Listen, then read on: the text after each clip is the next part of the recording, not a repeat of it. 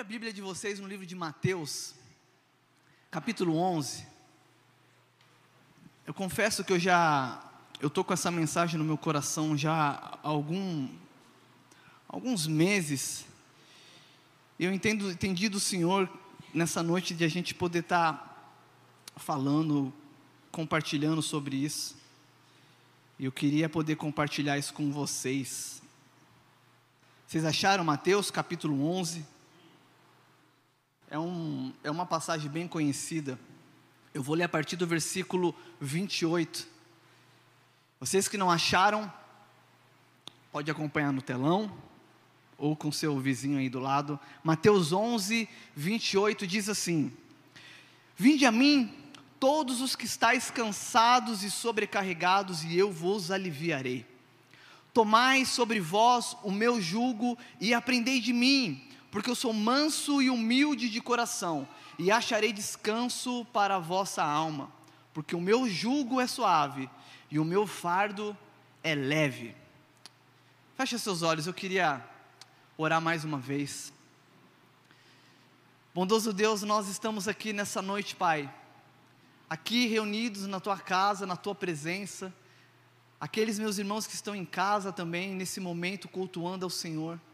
Eu oro, Espírito Santo de Deus, para que essas palavras, Senhor Deus, que serão ditas, elas não venham, Senhor Deus, da, da minha vontade, do meu desejo, mas que o Senhor tenha total liberdade, Pai, de falar a nós, ao nosso meio. Nós precisamos ouvir a Tua voz, nós precisamos ouvir a Tua direção. Toma, Senhor Deus, o Teu lugar de honra nessa noite, Pai, ministra os nossos corações. Nós te pedimos em nome de Jesus, fale a nós.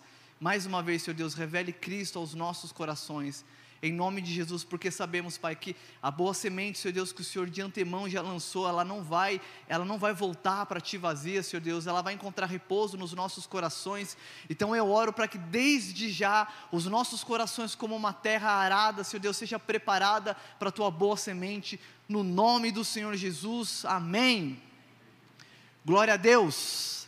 Queridos, antes de, de a gente dar continuidade nesse texto, eu só queria lembrar de algo que Pedro diz lá na sua primeira carta, no capítulo 2, versículo 11. Quando ele se referindo aos irmãos, à igreja, ele diz assim: Peço a vocês como peregrinos e forasteiros que são. E ali Pedro está falando, eu acho isso muito interessante, porque ele está falando para a igreja, para um contexto, para uma comunidade, o que Pedro, a forma como Pedro se refere para aqueles irmãos é: eu peço a vocês como peregrinos e forasteiros que são. E aí ele continua: para que se abstenhais das paixões da carne que fazem guerra contra a alma. Mas o ponto que eu quero pegar aqui é Pedro se referindo àqueles irmãos como peregrino e como forasteiro. E quando a gente pensa em peregrino, a gente pensa naquela pessoa que se pôs, se colocou em uma longa jornada e quando a gente pensa em forasteiro, é aquela pessoa que está em um lugar, mas ela não pertence àquele lugar, ela pertence a um outro lugar. E o que Pedro está falando para aqueles cristãos é: ei, eu peço a vocês que estão nesse mundo, que estão nesse contexto de mundo, que existe um padrões que padrão, um padrão que rege esse mundo, que não é o padrão celestial. E eu falo para vocês que vocês não pertencem a esse mundo e vocês estão aqui de passagem, porque vocês estão peregrinando nessa terra, porque vocês não pertencem a essa terra. E aí ele fala assim: Eu peço a vocês para que se abstenhais das paixões da carne, que faz guerra contra a vossa alma. E a verdade, querido, é que, como Pedro diz, a gente precisa entender que nós, como cristãos, nós estamos de passagem nessa terra. Parece romântico dizer isso, mas é verdade. A nossa vida pode-se dizer que é uma caminhada longa que, que nós vamos correr, que nós vamos persistir, que nós vamos peregrinar, como Pedro diz. E o nosso entendimento é que nós estamos peregrinando nessa terra, caminhando nessa terra, mas nós não pertencemos a essa terra. Nós não somos desse mundo. Paulo vai dizer lá em Filipenses 3:20, fala: "Pois a nossa pátria está nos céus, de onde também aguardamos o nosso Salvador, Jesus." Qual transformará o nosso corpo de humilhação para ser igual ao corpo da sua glória, segundo a eficácia do poder que ele tem, até subordinar a si todas as coisas. Então, Paulo diz: a nossa pátria não está aqui nesse mundo, a nossa pátria está no céu. Então, quando nós entendemos que, como cristãos, nós estamos nesse mundo peregrinando, mas nós não estamos peregrinando de forma aleatória, nós não estamos indo para qualquer lugar. A verdade é que nós estamos voltando para a nossa casa. Eu quero dizer para você, meu irmão, você que está aqui hoje, você está numa grande jornada de retorno para o seu lar celestial. Por isso que Pedro fala assim: vocês peregrinos que estão aí perseguindo nessa caminhada, que não pertencem a esse mundo, se afaste das coisas desse mundo, porque as coisas desse mundo não traz vida. O que traz vida para nós é aquilo que é celestial é aquilo que pertence ao reino de Deus, que não é comida nem bebida, mas justiça, paz e alegria no Espírito Santo. E quando a gente pensa em pátria, pátria celestial, a gente lembra de Jesus em João 14, quando ele estava ali trocando uma ideia com seus discípulos, e os discípulos estavam angustiados, e ele fala assim: Ei, não turbe o vosso coração, credes em Deus, credes também em mim. Porque para aí ele continua falando assim: porque para onde eu vou, eu vou para a casa do meu pai lá, muita morada, e eu vou lá, vou preparar um lugar para vocês. E depois eu vou vir e vou buscar vocês novamente, para que esteja comigo para sempre. O próprio Jesus falou que ia preparar uma morada celestial para mim e para você. Por isso que em Colossenses 3, lá no comecinho, Paulo vai dizer assim: "Ei, pense nas coisas que são do alto, Busquem as coisas que são do alto. Ele começa falando: se vocês se converteram, se vocês estão em Cristo Jesus, a mente de vocês não pode estar presa nas coisas que são desse mundo. Ao contrário, vocês precisam pensar e buscar as coisas que são celestiais. Porque quando a nossa mente está no alto, nós estamos pensando no alvo da nossa peregrinação. Nós estamos pensando no objetivo da nossa caminhada, da nossa corrida. E você e eu, como cristãos, estamos nessa vida, nessa jornada, caminhando rumo ao nosso lar celestial. Estamos voltando para casa, meu irmão. Você acha que você vai acabar esse culto, você vai pegar o seu carro, vai chamar um Uber, vai pegar uma condução, e você fala, estou voltando para casa, não está, isso é só um, um, uma gota daquela, dessa jornada que a gente chama de vida, porque o retorno real é o dia que nós encontrarmos o nosso Pai Celestial nas moradas que Ele preparou para mim e para você.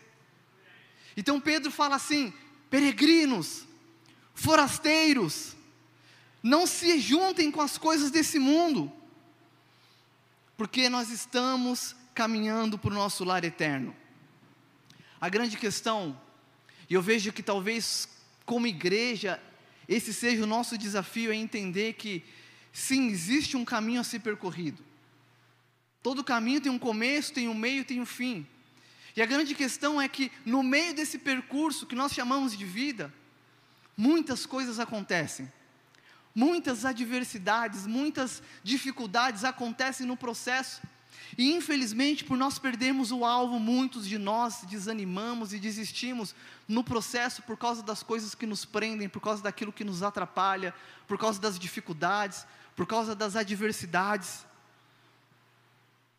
Mas Paulo vai dizer em 2 Coríntios 4,17: porque a nossa leve e momentânea tribulação, a nossa leve e momentânea tribulação. Olha o que, que ele diz. Você deve estar pensando: meu Deus, a minha vida está um caos, Tel, você não está entendendo, está de ponta cabeça, eu não sei o que está acontecendo. Aí Paulo vai dizer assim: porque a nossa leve e momentânea tribulação, ela serve para nós como um peso de glória. Olha o que, que Paulo diz: porque a nossa leve e momentânea tribulação produz para nós um eterno peso de glória acima de toda comparação na medida que não olhamos para as coisas que vemos, mas para que não vemos, porque as coisas que nós vemos, as coisas circunstanciais da caminhada, elas são passageiras, vai passar, meu irmão, minha irmã, isso, esse caos que talvez esteja acontecendo com você, vai passar. Isso é passageiro e nós não podemos definir a nossa vida com Deus, a nossa fé, a nossa eternidade baseado nas circunstâncias do dia a dia, porque o que Paulo está falando aqui é que isso é passageiro. As coisas que nós vemos, que nós observamos, as análises que nós fazemos da vida são passageiras, mas nós devemos olhar para aquilo que é eterno Ou seja, nós devemos olhar para as coisas que são do alto. E aí a gente vê Jesus em João 16, 33 falando assim: no mundo vocês vão ter dificuldades, no mundo vocês terão tribulações, mas Jesus diz assim: tenham bom ânimo, vocês precisam ser animados nessa corrida. Eu não estou falando de ser um bobo alegre, mas de ter um bom ânimo, de ser resiliente, perseverante. Por quê? Porque ele fala assim: eu já venci o mundo.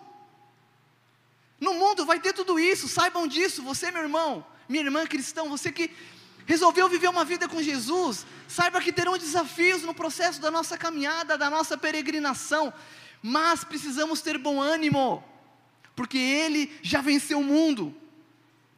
E antes de ele falar isso, ele fala assim: ó, Eu tenho dito isso para vocês, para que vocês tenham paz.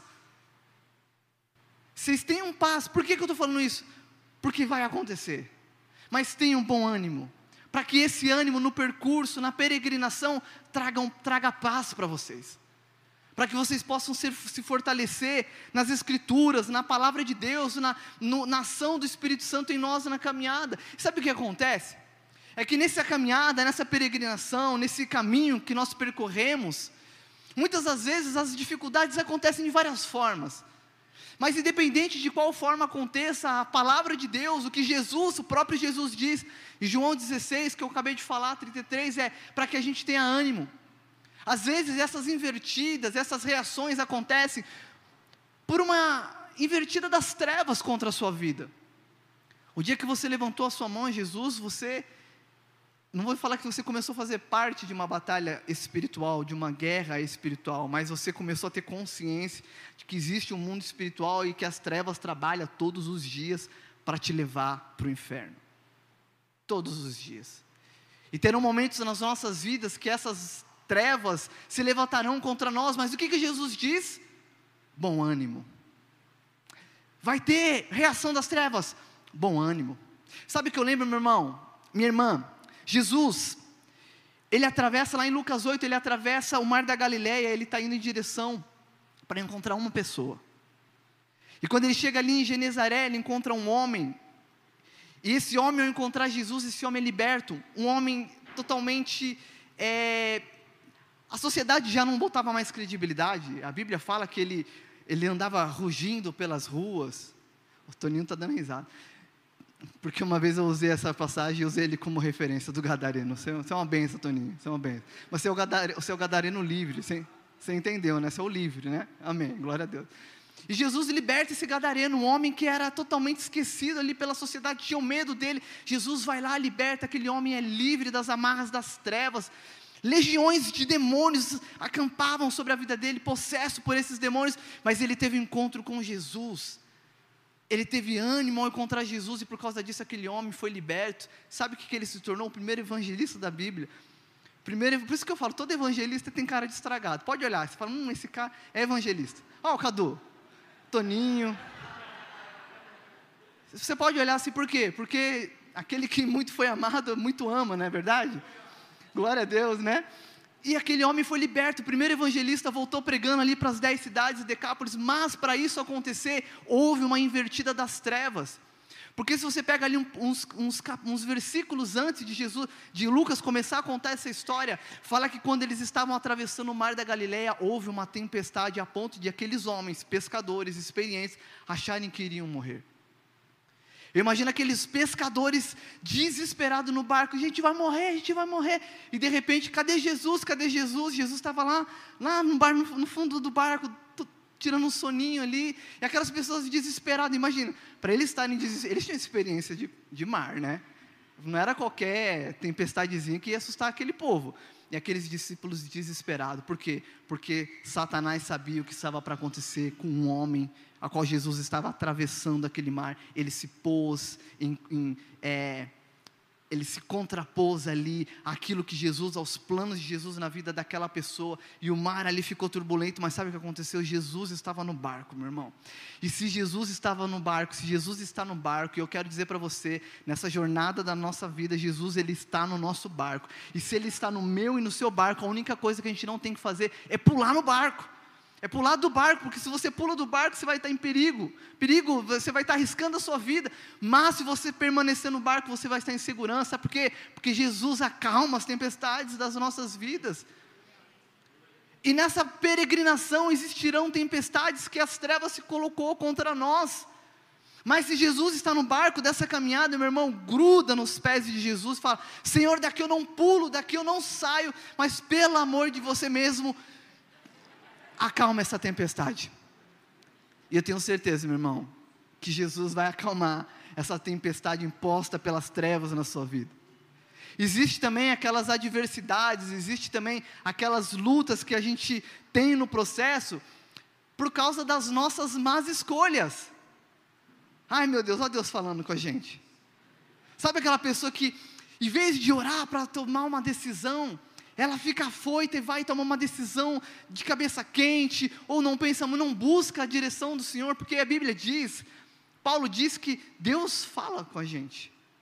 Meu irmão, não sei você, se a Bíblia diz, segunda, 1 Coríntios 12, ele diz lá, falando sobre os dons espirituais, que Deus é um Deus que fala.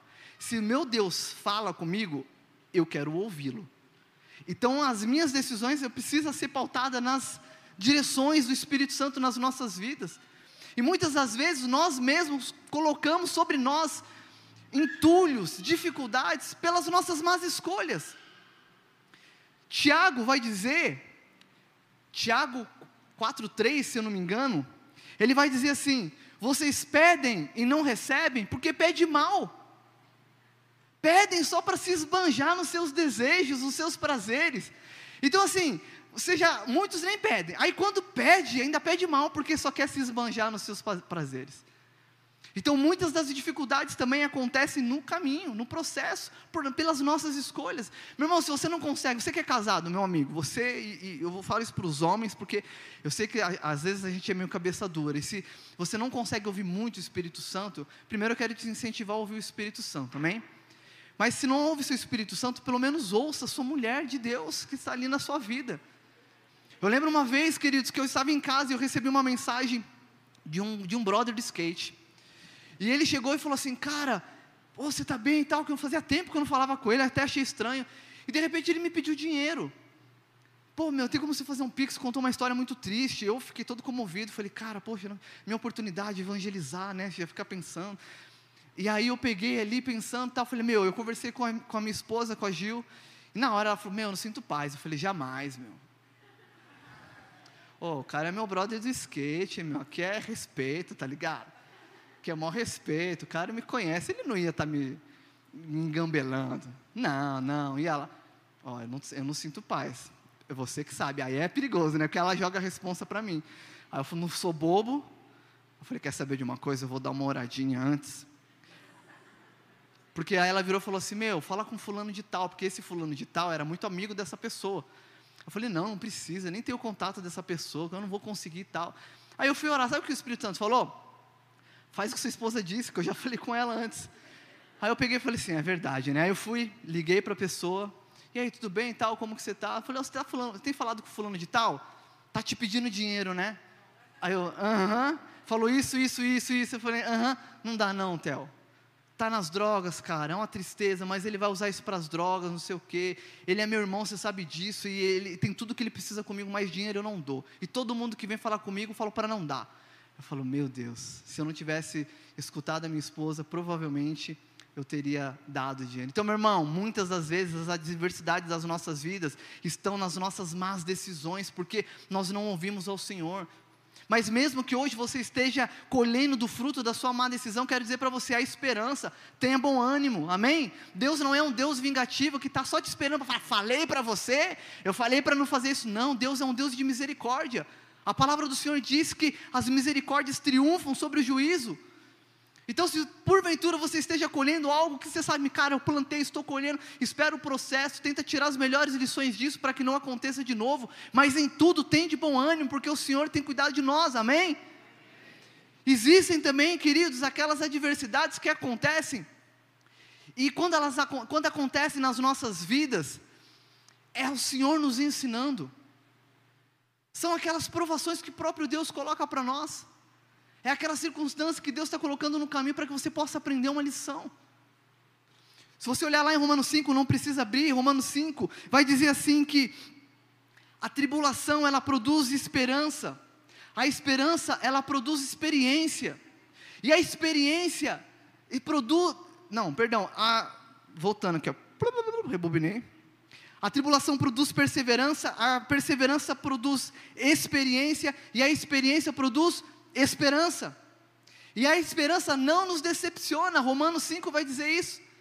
Então, se porventura você está passando por um processo, meu Deus, eu não sei o que está acontecendo, é uma prova no trabalho, você pede paciência para Deus, meu irmão, Deus vai botar uma pedra no seu sapato, para você aprender a ter paciência, você quer aprender a perdoar, sabe? Eu não sei qual é a questão que está acontecendo com você, mas o que eu quero te dizer é: em tudo tem de bom ânimo.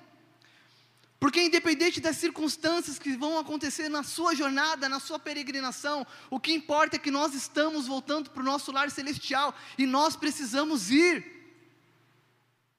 E como Pedro deu aquela instrução, não se apegar às coisas que são desse mundo, vamos olhar para as coisas que são do alto, para as coisas que são do céu. Por isso que se nós mantermos os nossos olhos nas coisas celestiais, nós vamos lembrar das palavras que o Senhor diz através da sua escritura, ou até mesmo o próprio Jesus falando, em todas as circunstâncias, independente de qual seja a razão, independente de qual seja o motivo, tenha bom ânimo, porque ele já venceu o mundo. Queridos, em 1678, um homem chamado John Bunyan escreveu um livro chamado O Peregrino. Alguém já leu esse livro? O Peregrino. Livraço, livro muito bom. Recomendo a vocês. Estou para lá da metade, eu sei que é um livro meio grande. Mas, queridos, esse livro, segundo a, muitas pessoas, depois da Bíblia, de língua inglesa, é o livro mais lido depois da Bíblia. De tão importante, de tão relevante que esse livro foi para a humanidade desde do século 17 até hoje. Esse livro tem sido é, abençoador na vida das pessoas. E por que, que eu estou falando desse livro? Porque esse livro relata a história de um homem chamado cristão, que ele está no seu caminho, ele se coloca no caminho rumo à sua pátria celestial. E esse homem, ele começa a trajetar, a, a, a correr ali essa, essa, esse caminho, a, a me fugiu a palavra? Ah. Como? Não entendi. Trilhar. Obrigado. Ele começa a trilhar a sua, a sua peregrinação. Meu Deus, as palavras estão fugindo. Voltou. Ele começa a trilhar ali a sua jornada rumo a essa pátria celestial, porque ele descobriu que a terra que ele vivia era a terra da destruição. E esse livro todo faz uma alusão à vida de um cristão, de uma pessoa que está em busca da sua salvação. E ele está correndo a sua vida, só que no começo do livro fala sobre o narrador fala que ele teve um sonho de um homem. E esse homem tinha uma mochila muito pesada, uma mochila muito grande. E o livro conta a história dele tentando se livrar desse fardo durante a caminhada.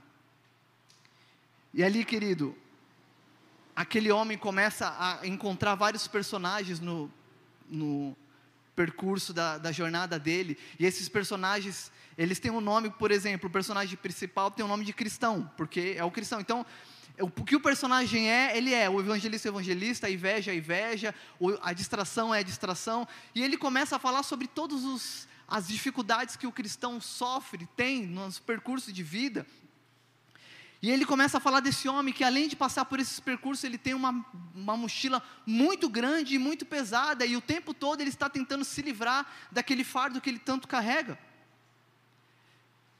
E a verdade é, querido, que muitas das vezes, por causa desse fardo, por causa dessa, desse peso na caminhada, muitos de nós se distraem, muitos de nós nos desanimamos, porque esse fardo se enrosca em nós, esse fardo ele amarra em nós, ele nos distrai, nos distrai da caminhada, e aí ele acaba trazendo muito peso, e esse peso da caminhada traz sobre nós cansaço, e esse cansaço traz desânimo, e muitos desistem dessa jornada, desse percurso, por causa desses pesos do percurso. Hebreus 12:1 vai dizer assim, eu vou ler nessa versão que eu anotei que eu acho muito legal, que diz assim, ó, portanto, também nós, visto que temos a rodear-nos tão grande nuvem de testemunhas, livremos-nos de todo o peso do pecado que tão firmemente se apega a nós. Livremos-nos do peso e do pecado que tão firmemente se apega a nós. E aí ele continua assim: e corramos com perseverança a carreira que nos foi proposta, olhando firmemente para o Autor e Consumador da fé, Jesus, ou seja, com a mente buscando as coisas que são do alto no percurso, nessa corrida, quando nós nos livramos desse peso do pecado que nos distrai, e algumas versões falam desse, desse peso que te embaraça, que te, que te amarra, mas o que Paulo, o que o, autor está falando aqui é para a gente se livrar disso e correr, olhando para Jesus, o autor e consumador da nossa fé, que fala assim, ó, o qual em troca da alegria que lhe estava proposta, suportou a cruz sem se importar com a vergonha, e agora está sentado à direita do trono de Deus. Portanto, pensem naquele que suportou tamanha oposição dos pecadores contra si mesmo. Olha o que o autor diz: Pensem naquele que suportou tamanha oposição dos pecadores contra si mesmo, para que vocês não se cansem e nem desanimem. O que o autor está falando aqui, queridos, é para que a gente ache um jeito de se livrar desse peso e correr essa corrida olhando para Jesus, olhando para aquele que está no mais alto sublime trono. Queridos, há alguns meses atrás, setembro, final de janeiro, começo de setembro, fiz uma viagem com algumas pessoas aqui da igreja. Eu falei alguma bobeira, né? O que, que eu disse? É, eu só estou vendo se vocês estão prestando atenção. Vocês acham que a gente, a gente não erra? É, isso é tudo proposital. Estou brincando, gente é final de agosto. Tô com aquele você começa a contar no dedo, né? Final de agosto, começo de setembro, fiz uma viagem. E, com algumas pessoas estava o pastor Gesiel. Gente, vocês precisam ver o pastor Gesiel andando de snowboard e o pastor Rodrigo também. Gente, o pastor Rodrigo manda bem, né? É fera. A pastora postou esse, ontem, esses dias, um vídeo. Quem viu um vídeo dele andando de snowboard? Gente, não é porque é meu pastor, mas ele anda muito. E a gente foi, foi, foi praticar esse esporte de neve, enfim. A gente se programou, estava eu, Gesiel, minha esposa, tinha uma, uns pastores do Rio de Janeiro, tinha um, um, irmão de Arujá. Enfim, eram umas 10 pessoas mais ou menos, nós nos programamos para ir, né? E dentro dessa nossa programação, a gente comprou a passagem e acabou que nem todo mundo foi junto. Então um foi primeiro, outro foi depois tal. E aí a gente viu que valia a pena todo mundo colocar a bagagem dentro de uma mala porque ter, a gente ia ter que pagar uma, uma mala, uma bagagem especial. Então, vamos colocar os equipamentos tudo dentro de uma mala, para a gente pagar um, um, uma mala só. Não faz sentido, né? Cada um pagar a sua. Beleza. E o primeiro que foi, foi o pastor Rodrigo. Então, ele foi na frente. Aí a gente vem aqui na igreja, pegamos a mala, colocamos equipamentos, pesamos, porque tinha um limite de peso, né? A gente não podia exceder esse limite. Eu estou contando esses detalhes para a gente entender lá na frente o que eu estou querendo dizer. E aí o pastor foi para foi o aeroporto, né? Ele era o primeiro a embarcar, então estava lá. Daqui a pouco ele mandou uma mensagem, falou: é o seguinte, a gente calculou mal aqui, o peso excedeu, e a gente vai ter que pagar uma grana de excesso de bagagem. A gente falou: Nossa, meu, não acredito, porque a gente se programou, a gente estava tudo contadinho, tudo certinho, né? E aí o pastor virou e falou assim: Ó, é o seguinte, vão com espaço na mala de vocês, porque a gente vai ter que tirar coisa dessa mala grande para voltar na mala individual de vocês. E eu ouvindo a mensagem, olhando para minha mala, falei, meu Deus, o capacete já está pendurado na alça, não cabia mais nada. Falou, meu Deus, a meia tudo dentro das botas, assim, a gente dá um jeito de fazer caber tudo. E o peso no limite, falei, ah, vamos embora. Firmeza, a gente foi. O Gesiel, mais esperto, esperto mesmo, de verdade, ele falou, meu, eu vou com uma mala maior. Eu teria feito a mesma coisa. Só que o que acontece? A restrição não é só de peso, é de dimensão também. Então, quando o Gesiel chegou com a mala um pouco maior, teve que pagar uma taxa pela mala um pouco maior. Aí eu falei, meu Deus, firmeza. O pastor, a gente já pagou, o pastor Gesiel também já pagou. Aí a gente foi. Tal, aí a gente vai embarcar, tem overbook, cancela o nosso voo, vai depois, tá, tava uma beleza. Firmeza, chegamos e finalmente chegamos na montanha, curtimos, foi uma semana maravilhosa, abençoada. Aí a gente vai voltar. E nesse retorno, o pastor lembrou, falou o seguinte: agora vocês vão ter que dar um jeito na mala de vocês. E eu lembrando da minha mala, porque ela estava vazia, que a gente tirou, eu lembrando, eu falei, meu Deus, não vai caber. Aí dá todo mundo, o dia inteiro, a gente perdeu quase meio dia só desmontando. Gente, era parafuso por parafuso, e a gente, a gente fragmentou o equipamento todinho para caber dentro da nossa mala. Beleza, conseguimos eliminar o peso da mala grande, porque não, a gente não, podia, não, não, ia pagar novamente a mala grande, e agora a gente está fazendo o quê? A gente está distribuindo nas nossas malas. E o Gesiel, como ele já tinha pago uma mala maior, ele já sabia que ele já ia ter que pagar novamente essa mala no retorno. E eu, muito esperto, né, porque ele é meu amigo, já fiz ele carregar uma mochila minha, com roupa minha, já botei nas costas dele, e tá a gente fazendo essa divisão. Quando eu vou fazer o check-in, eu descubro que a minha esposa, eu e o meu colega, a gente não tinha direito nem a bagagem que a gente tinha. Aí eu falo, meu Deus, e agora o que, que a gente vai fazer? Eu falei, nossa, cara, excesso de peso, essa bagagem começou a tirar a paz. Essa mala está tirando a paz da nossa viagem, não é possível, cara. Eu confesso que em alguns momentos aquilo começou a, a, a ferver dentro de mim. Eu falei, meu, vamos embora, vamos embora. E a gente foi. Como já tínhamos feito check-in, passamos pelo. O pastor novamente foi antes, né?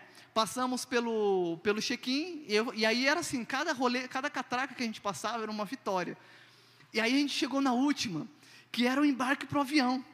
Sabe aquela cena de filme que a gente chega assim, olhando, assim, vai encarando assim a fila, fala, só falta você. Se eu passar, estou dentro. Glória a Deus por isso. Aí de repente a gente escuta a aeromoça falando assim, atenção passageiros, é, é, eu, ia, eu ia tentar arriscar um portunhol, mas ia ficar muito estranho. Atenção, passageiros com destino a São Paulo. Favor embarcar. que horrível. Favor embarcar na seção 6 com a, a mala de mão e os documentos na mão. Eu falei, ai meu Deus. Porque tem a mala de 10 quilos e a mala de mão, que não é a de 10 quilos. E eu não podia estar com a de 10 quilos. Aí a gente pegou o óleo santo, o óleo da unção de peroba, passamos na cara assim. E entramos na fila com aquela cara de pau, não sei se era cara de pau, se era fé. A gente tenta espiritualizar as coisas, mas eu falei, a única forma que tem de passar ou é um milagre ou pagar, não tem outro jeito. Eu não vou entrar correndo, ia ser um escândalo, né? Aí a gente chega lá com aquela cara de pau assim, ela, tu nombre? Aí eu peguei, deu, a gente deu, ela virou, olhou assim a passagem, ela olhou para nós e falou assim, Senhor, não pode entrar com uma bagagem de 10 quilos? Aí eu falei assim, eu sabia já, né? Eu peguei e falei assim, mas a bagagem de vinda tinha. Ela falou, mas você deveria ter conferido. Eu falei, e agora o que, que eu faço? Eu falei, poxa, dá uma ajuda a gente aí, moça, porque já teve overbook e a gente quer, quer dar aquela chorada, aquela esperneadinha. Né? A gente tenta fazer as coisas do nosso jeito. E aí eu peguei e falei, o que, que eu faço? Ela falou, você vai ter que pagar. E eu já tinha feito as contas. Eu falei, meu Deus, cara, vou ter que pagar três bagagens. A Gil não sabia o valor da bagagem. Ela, meu, é só pagar. Aí quando ela viu, estava super calma. Espiritual, é só pagar. Aí quando ela viu uma mulher digitando o valor, ela falou: Meu Deus, é tudo isso! Eu falei: É, você acha que é o quê? Aí beleza, a gente saiu da fila. Estou contando isso, gente, para vocês entenderem. Eu saí da fila, ela falou assim: ó, o homem vai falar com vocês, a gente está lá, já, já, tinha me conformado, vou ter que pagar tal. De repente, vem o rapaz lá fala assim: vocês que são, vão embarcar da bagagem? Eu falei: é, eu falei: como a gente faz? A gente precisa pagar. Ele falou: não, vem comigo tal. Aí a gente foi, aí eu fui, saquei o cartão, passou, negado. Eu falei, ai meu Deus. Passou de novo, negado. Aí eu fui e troquei o cartão. Fui, só, tu passa nesse cartão. Aí ele passou de novo, negado. Eu falei, meu Deus. Aí eu lembrei, falou, tem o pastor Gesiel. O cartãozinho preto dele não vai ser negado, tenho certeza. Aí eu falei, pastor, tu me ajuda aqui. Aí ele veio lá, entrou. Aí ele vem, assim, aí antes de ele passar o cartão, eu falei, pera só um pouquinho, eu entrei num aplicativo ali na frente dele, desbloqueei meu cartão, estava lá disponível para uso internacional. Falei, vou passar de novo meu cartão. Eu já tinha feito isso no Brasil. Fui, passei, negado. Aí o Gisiel, o pastor Gisiel foi passar, mas antes de passar, só para vocês entenderem, o pastor já tinha vindo antes. E detalhe, a bolsa estava pesada de novo. E o que, que ele fez? No desespero, falou: Meu Deus, não dá para pagar. Ele começou a arrancar da bolsa grande e começou a colocar na bolsa dele para que a bolsa grande passasse, aquela primeira bagagem lá do começo, para que ele pudesse entrar. E aí ele, só que detalhe, o pastor também não podia estar com aquela mochila nas costas. E aí ele vai indo assim na fé também, passa o primeiro, eles mandam parar, paga a bagagem, passa o segundo, eles mandam parar, paga a bagagem, eles olham o pastor e falam assim, pode entrar, e o pastor entra, aleluia, glória a Deus. O Gesiel vai lá pagar a mala dele, porque ele tinha excedido o, pe, o tamanho, e ele precisava pagar novamente. Quando ele chega lá, ele conta toda a história, porque detalhe, quando ele estava vindo com a bagagem, eles destruíram a mala dele. No caminho, na, na ida para lá, eles tinham destruído a mala dele, até deram uma indenização, e aí o Gesiel contou a situação, o que eles fizeram? Não, não precisa pagar a bagagem de volta. Eu falei, nossa, meu, eu, eu, a gente já sabia de tudo, eu falei, meu, Senhor, não vou morrer na praia, né? Pelo amor, pelo amor de você mesmo, Jesus. Só que já tinha, já estava ali, não tinha mais o que fazer. Ou era um milagre ou pagar. E aí o Gesiel vai e passa o cartão. E quando ele, ele tinha usado, fazia uma hora o cartão. E quando ele passa o cartão, negado. Aí acho que o cara esse, se dele negou, o problema é na máquina, não é possível. E aí ele virou e falou assim, e aí eu olhei assim falei, meu Deus, o que eu vou fazer? Quando eu olho, ele começa a etiquetar as nossas malas, eu falo assim, o que, que você está fazendo? Ele falou, não, não. Eu falei, como que eu vou pagar? Ele falou, não, não precisa, pode ir. Pensa no sorriso fugindo da máscara do crente aqui, ó. Tava de máscara comigo. Eu falei, não, deixa eu manter a, a postura como se nada tivesse acontecendo. Lá fora a gente comemora. Gente, eu não sei para vocês, mas nessa, Deus livrou a gente de quase um pau e seiscentos só de bagagem que a gente ia pagar. Por que, que eu estou contando essa história para vocês? Só para dizer para vocês que Jesus não pagou só a minha bagagem, mas Jesus pagou a nossa bagagem a bagagem que a gente carrega no percurso da nossa vida, que tanto tem trazido peso, tem trazido caos nas nossas vidas, eu quero dizer para vocês: Jesus pagou a nossa bagagem. Jesus pagou a minha bagagem naquele dia, a bagagem da Gisele, a bagagem da Gil, e eu quero dizer para vocês que a bagagem dessa jornada também foi paga por Jesus, para vocês. E, eu, e muitas das vezes, queridos, essa carga que nos faz querer desistir, que nos faz ficar desanimado, que nos faz é, entrar em caos pelas circunstâncias do trajeto. A viagem estava sendo tão boa, mas um detalhezinho da viagem, por causa do peso da mala que excedeu, a gente quase perdeu ali a paz por alguns momentos, a gente até se estressou, ficou bravo ali por dentro, porque tinha um monte de pastor, não podia dar, podia escandalizar também, mas por dentro eu estava, eu estava pistola, como dizem por aí, estava boladaço, eu falei, meu Deus, não acredito tal, mas Deus nos surpreendeu ali, cara. E no percurso da minha e da sua jornada, eu quero dizer que muitas das vezes esse peso vai vir sobre mim, sobre você. Independente de qual seja esse peso, a gente precisa lembrar: Jesus pagou a nossa bagagem. As adversidades da vida, a gente precisa ter bom ânimo, sempre olhando para o alto, para as coisas que Deus tem feito para nós. Independente de qual seja o peso da, daquilo que tem te atrapalhado, daquilo que tem feito, talvez você esteja aqui e fale, meu, eu tenho caminhado tanto tempo na minha vida, eu tenho caminhado tanto, tem sido tão difícil, parece que eu ando, ando, ando e não saio do lugar, parece que tudo é pesado, parece que nada dá certo, aquele peso que tem te oprimido, Jesus pagou a conta, meu irmão, a sua, e Ele pagou a minha conta, independente de qual seja esse peso, talvez seja o peso do pecado, Talvez você entrou aqui e falou: Meu Deus, eu não consigo encontrar paz em nada na minha vida. Você não consegue se sentir aceito por Deus. Por quê? Porque o pecado, ele é pesado. O pecado, ele é pesaroso. Salmos 38, 4 diz: Pois já se elevam acima de minha cabeça as minhas iniquidades, como fardos pesados, excedem as minhas forças. E talvez por causa desses fardos pesados do pecado, as suas forças têm se esvaído e você tem desanimado. Mas eu quero dizer, Jesus pagou o preço desse fardo também. Romanos 6,23 diz que o salário do pecado é a morte, o preço pelo pecado era a morte. Sabe o que Jesus fez? Romanos 5 vai dizer que Deus provou o amor dele por mim e por você quando enviou o filho dele na cruz para morrer por mim e por você quando ainda éramos o inimigo de Deus, pecadores. Ele pagou o meu preço e o seu preço do pecado na cruz, quando Jesus morreu naquela cruz. E ele gritou lá naquele, no, no último suspiro dele, ele falou: Está consumado ali. O poder redentivo da obra da cruz estava sendo concretizada na vida de, através da vida de Jesus, e um preço de redenção estava sendo pago por mim e por você. O preço do pecado, se o peso que tem pego você nesses dias é o pecado, eu quero dizer para você, você não precisa carregar esse peso do pecado, porque Jesus já morreu por você. Ele já pagou o peso desse pecado, você só precisa confiar nele. Você só precisa caminhar com ele, buscar ele, porque o peso já foi tirado de mim e de você. Esse peso que traz acusação, Esse peso que te acusa todos os dias, Romanos 8:1 diz que não há mais acusação para aqueles que estão em Cristo Jesus, que andam segundo a sua vontade. Talvez o peso, meu irmão, além desse peso do pecado, que é o ponto de partida, e se, e se hoje você está aqui e esse peso está te, te oprimindo, eu quero dizer para você que Jesus está aqui, Jesus está no barco. E se você confiar no teu Senhor, esse peso vai ser tirado de você por causa da obra redentiva que Ele fez na cruz.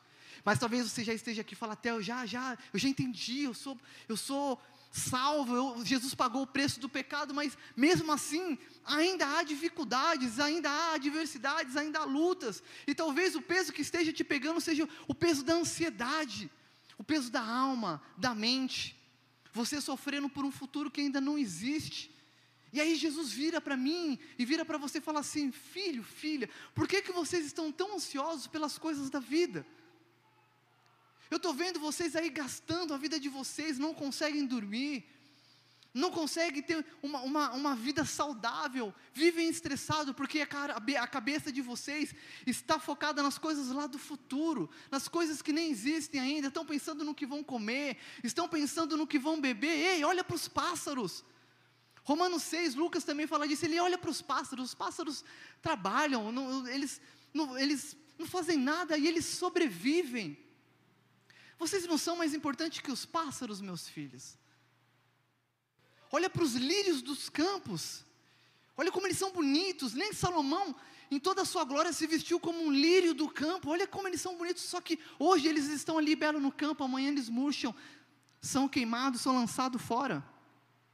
Vocês não são mais importantes que os lírios do, dos campos? E aí Jesus vira e fala assim: basta, lá no finalzinho, Mateus 6, lá no final 33 mais ou menos, ele fala assim: ó, um pouquinho antes ele fala assim: ó, busquem o reino de Deus e sua justiça, que todas essas coisas lhes serão acrescentadas. Busquem o que? O reino de Deus. Colossenses 3:1, pensem e busquem nas coisas que são do alto. Jesus ali falando no Sermão do Monte, busquem o reino de Deus, a sua justiça, que todas essas outras coisas vão ser acrescentadas. E ele fala: vocês estão morrendo pelo dia de amanhã, vocês estão angustiados pelo dia de amanhã. Parem com isso, porque o amanhã pertence a mim. Vocês não podem acrescentar um palmo na vida de vocês. Vocês nem sabem se estarão vivos amanhã. Basta cada dia a dificuldade de cada um de vocês. O amanhã pertence a mim.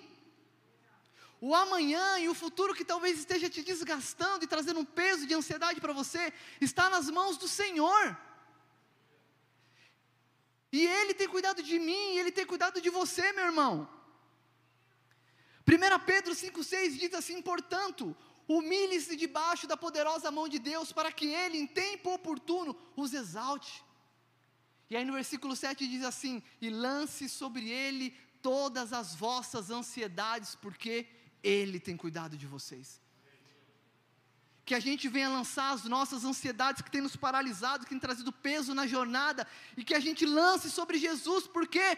Porque Ele tem cuidado de nós nesse caminho. Mas antes disso, que a gente se humilhe debaixo da poderosa mão de Deus, e no momento oportuno Ele vai nos exaltar, porque Ele tem cuidado de nós.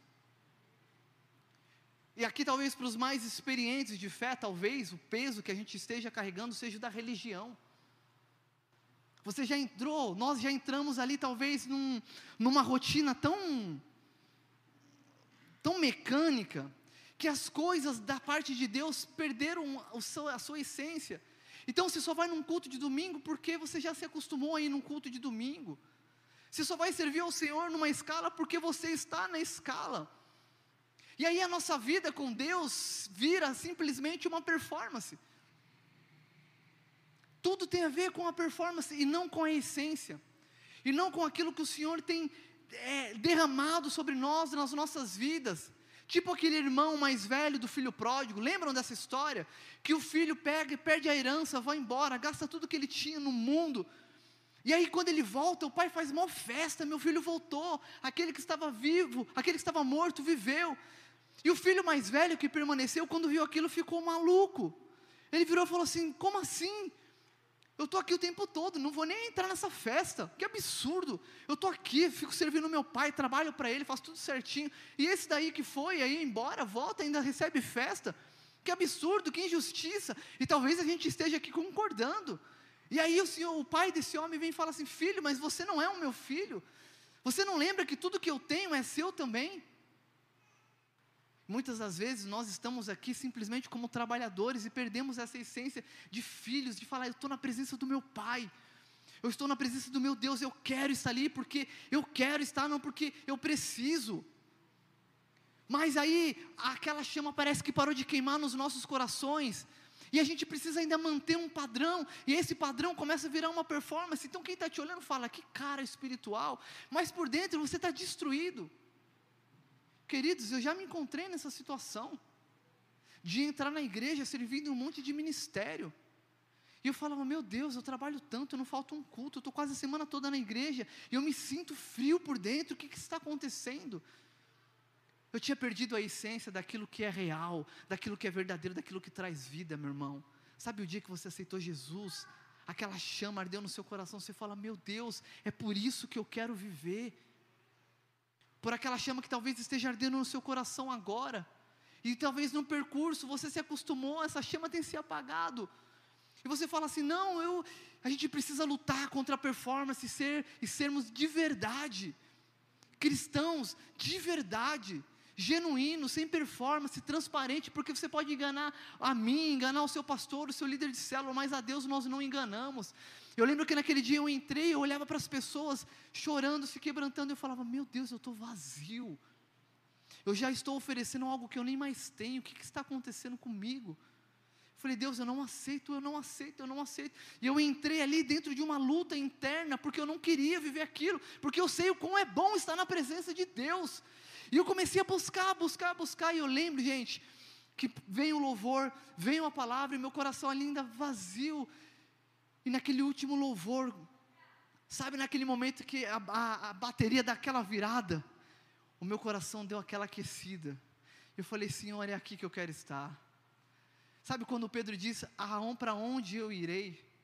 A quem eu irei, Jesus, se só o Senhor tem palavra de vida eterna? Meu irmão, se o peso da religião te alcançou, eu quero falar, se afaste disso. Lute contra isso que tem te embaraçado, que tem feito você se desanimar, que tem feito você andar pesado com o Senhor. Viva intensamente, corra com perseverança, tenha de bom ânimo, mas seja de verdade.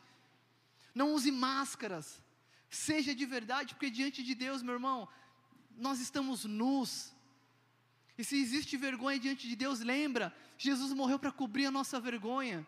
Nós podemos entrar diante do trono da, da glória, da graça, confiadamente, por causa do que Jesus fez na cruz, por causa do, peso, do preço que Ele pagou pelo pecado. Então, às vezes, nessa jornada, nessa nossa peregrinação, além das adversidades, tem esse peso que nos atrapalha, seja do pecado, seja das ansiedades da vida, das circunstâncias, seja qual for nós precisamos ter bom ânimo e lembrar: Jesus já pagou o preço dessa bagagem. Já está pago, nós não precisamos correr, nós não precisamos ser como religiosos. Sabe o que Jesus falava para os religiosos? Vocês atam fardo pesado sobre as pessoas e vocês com o dedo não move isso. Que nós não sejamos como esses religiosos, que as, na frente das pessoas elas olham para nós e falam: Poxa, que piedoso, mas aos olhos de Deus que, que, que, está, que enxerga todas as coisas, que nós não venhamos ser encontrados como um desses fariseus, que fala para as pessoas fazer as coisas, mas não fazem, que fala sobre santificação, mas não busca santificação, que fala sobre é, perdão, mas não perdoa, que fala sobre amor, mas não ama. O nosso amor tem que ser de verdade. João vai falar assim: filhinhos, amem, amem, não de língua e de palavra, amem de fato e de verdade. O amor de Jesus foi provado a nós em um ato de verdade, quando ele foi naquela cruz e morreu por mim e por você. Vocês estão comigo? Vocês estão comigo ou não? Glória a Deus. Queridos, vamos voltar em Mateus 28. Estamos indo para o final, amém?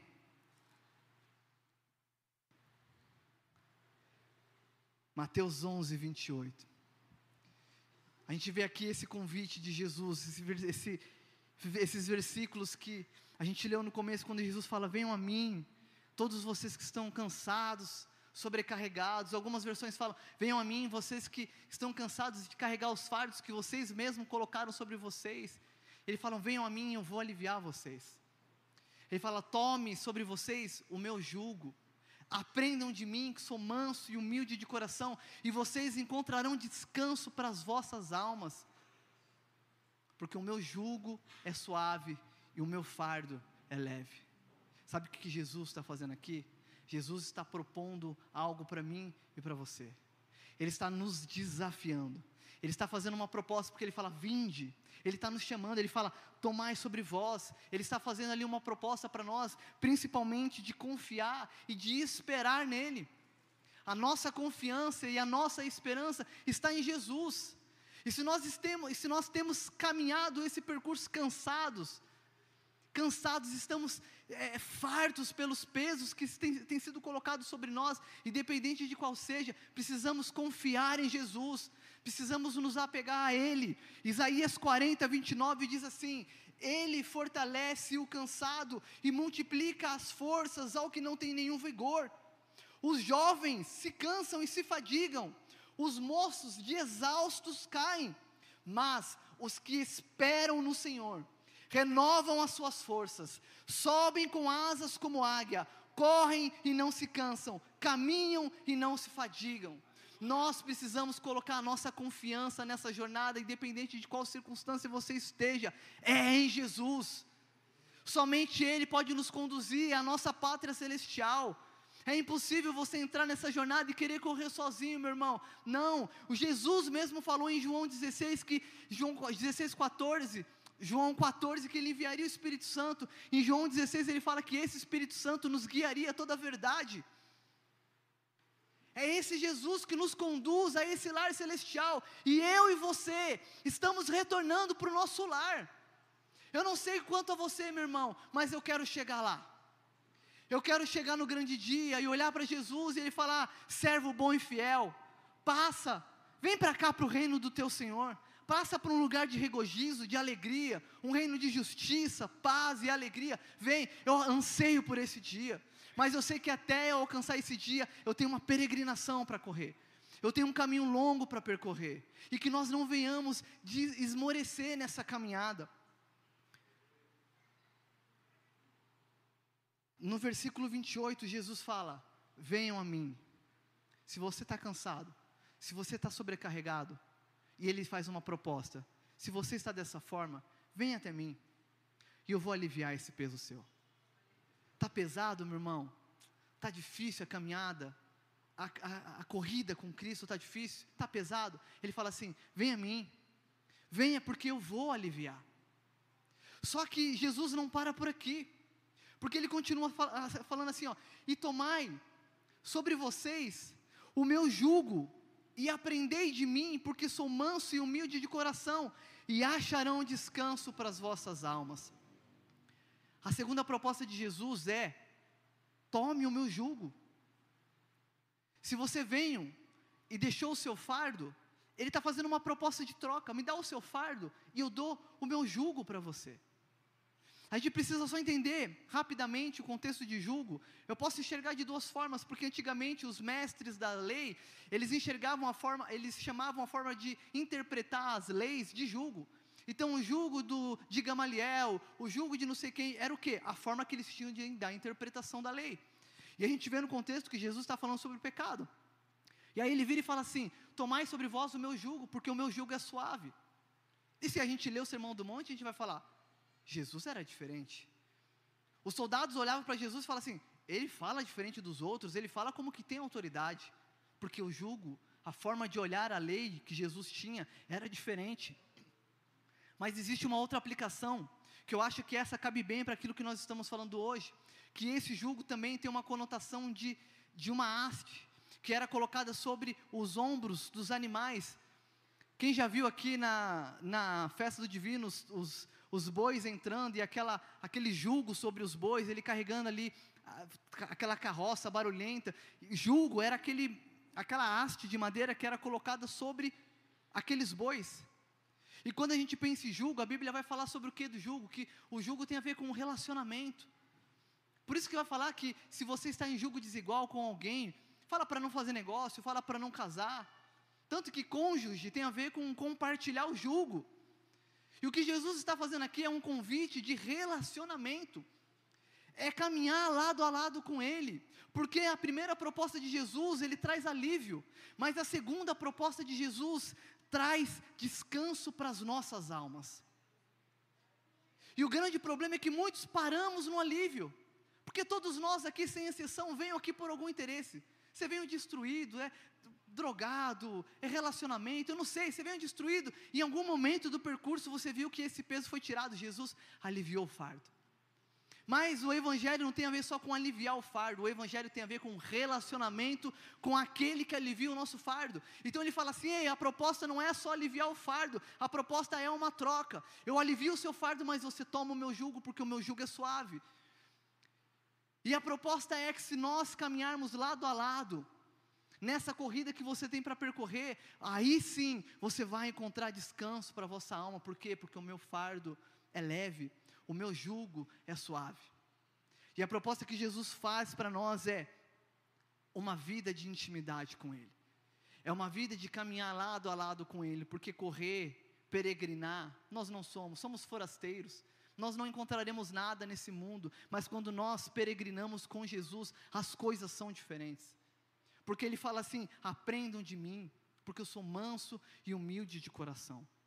Jeremias 6,16 diz assim: Assim diz o Senhor: ponham-se à beiras dos caminhos e olhem, perguntem pelas veredas antigas, qual é o bom caminho? Em João 14, 6, Jesus vai dizer: Eu sou o caminho. E aí Jeremias continua dizendo assim: Qual é o bom caminho? Andem por ele, e vocês acharão descanso para a sua alma. Descanso, querido, tem a ver com a plenitude da eternidade que já foi plantada dentro de mim. E quando nós encontramos a resposta de todas as coisas, o propósito da nossa vida, existe algo dentro de nós chamado plenitude, e dentro dessa plenitude nós descansamos. O mundo pode estar caindo ao teu redor, mas você consegue encontrar paz em Deus. Esses dias a Gil e eu estávamos, nós tínhamos saído e aí caiu um pé d'água. E ela me fez uma ilustração que eu achei maravilhosa. Ela falou assim: Theo, sabe o que é descansar em Deus? Eu falei: o quê? É sair, saber que nós fechamos as janelas. sabe por quê? Porque já aconteceu de a gente chegar em casa e a casa está inundada. Eu moro em apartamento, terceiro andar. A chuva veio, molhou cama, molhou, a gente tirou dois baldes, de verdade, gente, de dentro de casa. E toda vez que a gente sai, começa a chover, dá aquele desespero. Ela falou: descansar é saber que a gente fechou as janelas. Queridos, descansar é você se sentir pleno, independente da tempestade que esteja lá fora. Independente do, das dificuldades da, da, da, da caminhada, é saber que existe um Deus que tem caminhado com você, um Deus que morreu no teu lugar, que te salvou e que pega na sua mão todos os dias e fala: Vamos caminhar junto. Toma, o meu jugo ele é suave. Ele, você não vai se ferir com o meu jugo, ao contrário, você vai encontrar descanso para a sua alma. Você vai encontrar alegria, você vai encontrar prazer. E aí é quando, queridos, a gente começa a olhar para as circunstâncias e para as adversidades e fala assim: meu, o que que, o que que isso tem a ver comigo?